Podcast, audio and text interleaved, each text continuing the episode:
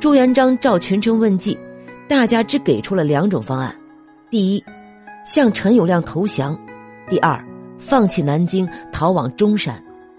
只有刘基一言不发。朱元璋知道刘基可能有大招，便召刘基入内室。刘基对朱元璋说：“那些要投降或逃跑的，都应该被处死。”朱元璋问：“先生有什么计策？”刘基回答说：“陈友谅孤军深入，我们只要利用地利优势，把他引入埋伏圈，就能轻易的打败他。”朱元璋听取了刘基的建议，他派陈友谅的旧友康茂才写信诈降。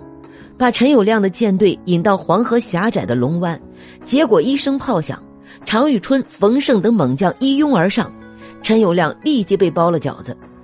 陈友谅大惊失色，但河道狭窄，大船无法掉头，他只得弃大船，狼狈而逃。这一仗啊，朱元璋大获全胜。龙湾之战对朱元璋来说意义重大，是朱陈两大势力对峙的转折点。从此，朱元璋有实力和陈友谅相抗，彻底在南京站稳了脚跟。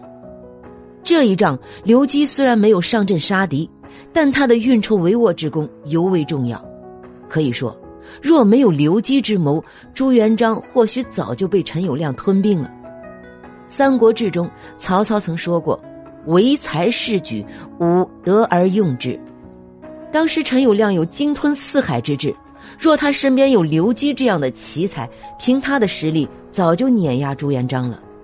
自古战争都包含人才之争，刘基归南京是朱元璋之幸。当然，龙湾之战只是刘基小试牛刀，接下来啊，刘基奇谋不断。陈友谅兵败后，朱元璋趁机收复了太平。接下来，要不要攻打安庆？朱元璋拿不定主意。安庆是陈友谅花了大力气从元朝手中夺下来的重镇，为了防备朱元璋，陈友谅在安庆屯兵近十万。刘伯温则认为，安庆必须攻打，于是朱元璋率兵攻打安庆，实在自旦及暮不下。朱元璋的大军从早到晚持续攻打，但安庆城池坚深，朱元璋愣是拿不下。这时啊。刘伯温才说出自己真正的意图，不只是安庆，他建议朱元璋立即绕过安庆，一路向西攻打陈友谅的老巢江州。陈友谅没想到朱元璋会侵入其腹地，匆忙之下只得从安庆撤军支援江州。但朱元璋动作更快，在江州之战中，陈友谅兵败，逃往武昌。这样一来。朱元璋不仅攻下了江州，回头还顺带拿下了空虚的安庆。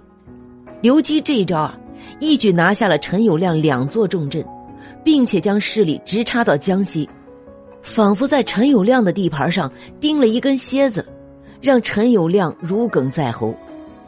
运筹帷幄之中，制胜于无形。这句话本是司马迁评价谋圣张良的，其实啊。拿他来评价刘基也未尝不可。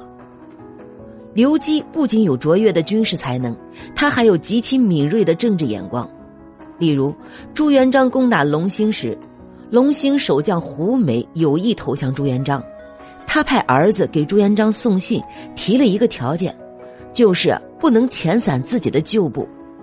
朱元璋当时非常犹豫，因为他担心胡美不是真投降，若保留胡美的旧部。胡美突然在背后起事，后果不堪设想。当时，刘基正在朱元璋的胡床边，他用脚踢了胡床一下，朱元璋立即顿悟，同意胡美的条件。胡美果然率军来投降，朱元璋不费一兵一卒得到了龙兴。后来，朱元璋改龙兴为洪都旧称，洪都被朱元璋占领之后。陈友谅在江西的部将信心大挫，纷纷投降。朱元璋一下拿下了半个江西。其实啊，胡美到底是不是诈降，朱元璋不清楚，刘基也不清楚。但刘基知道的是，若胡美投降，必然引起连锁反应，所以当务之急是先答应他，等拿下江西之后再仔细甄别。朱元璋是当局者迷，经刘伯温提醒。豁然开朗，这刘伯温的一踢，踢出了半个江西呀。朱元璋和陈友谅之间最巅峰的对决，当属鄱阳湖之战。在这场战役中，刘基的作用是不可替代的。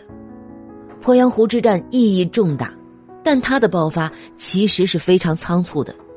最初，张士诚先出兵攻打安丰，意图掳走小明王韩林儿。韩林儿派人向朱元璋求救，刘基啊本就不看好韩林儿，他劝朱元璋不可救援。刘基说：“汉无次系未可动也。”意思是，我们一旦和张士诚打起来，陈友谅必定再出大军夹击我们。然而，小明王当时是朱元璋名义上的主子。朱元璋迫于舆论压力，不得不救。果然，朱元璋刚出征，陈友谅便带领六十万大军攻打洪都。洪都守将是朱元璋的侄子朱文正和大将邓愈，两人兵少将寡，赶紧派人向朱元璋求援。得知陈友谅攻打洪都，朱元璋大惊失色，他对刘基说：“我没听你的建议，坚持救援安丰，差点误了大事。”朱元璋救下韩林儿后，立即带兵二十万西进，全力阻击陈友谅。等朱元璋率领大军赶到洪都，洪都之战已经进行了两个多月。好在朱文正和邓愈也是铁血男儿，愣是创造了奇迹，挡住了陈友谅。陈友谅见朱元璋的援军赶到，于是移兵鄱阳湖，双方展开决战。鄱阳湖之战是中国古代史上规模最大的水上战争，双方共投入兵力超过八十万。第一场战斗发生在康郎山，陈友谅舰船高大，占尽优势，朱元璋连续兵败，损失二十多名将领，形势非常危机。朱元璋大急，向刘基问计，刘基分析双方的优势和劣势，最终向朱元璋提出一个方略。刘基的方略比较长，大致的意思是，把大军驻扎在湖口，然后出兵把鄱阳湖周边五个县城的粮食全部抢光。因为陈友谅的兵马是朱元璋的三倍之多，他的粮食最先消耗完。待陈友谅粮草紧张之时，他必然急于求战，到时候朱元璋只要拖个十天八天，陈友谅必定军心大乱。朱元璋认为啊，此计甚妙。于是，按照刘基提出的方略执行，果然一切如刘基所料。陈友谅粮食不多，带兵到南昌抢粮，不料朱元璋早就让侄子朱文正在那里伏击，陈友谅断粮，力求速战速决。朱元璋却严守湖口，最终陈友谅军心溃败。陈友谅在兵败后出逃，被刘师射中头颅，死在了湖面上。鄱阳湖之战的胜败因素很多，例如陈友谅骄傲自大，朱元璋妙用火攻等，但归根结底，刘基的谋略还是起到了巨大的作用。鄱阳湖之战是元末的转折点，其意义不亚于战国时期的长平之战。从此之后，江南诸雄再无力和朱元璋抗衡，朱元璋统一江南只是时间问题了。因刘基在这场打仗中奇谋百出，因此朱元璋评价刘基：“议论之轻，驰骋乎千古；扰攘之际，控御乎一方。”其实啊，刘基不仅在战略上帮助了朱元璋，在细节上还救了朱元璋一命。根据《明史·刘基传》记载，朱元璋正在船上督战，刘基在身后大叫不好，连忙催朱元璋换船。朱元璋刚换到另一艘船上，之前的船就被陈友谅击沉了。古人云：“功高不过旧主，计绝莫若断粮。”鄱阳湖之战，刘基把这两样都做了。陈友谅死后，朱元璋开始攻取张士诚北伐中原，在这一过程中，刘基也发挥了作用。公元一三六七年，朱元璋开始为登基做准备，这时啊。他任命徐达为左相国，以李善长为右相国，刘基被任命为太史令。打天下时，刘基是张良；治天下时，刘基摇身一变，变成了魏征。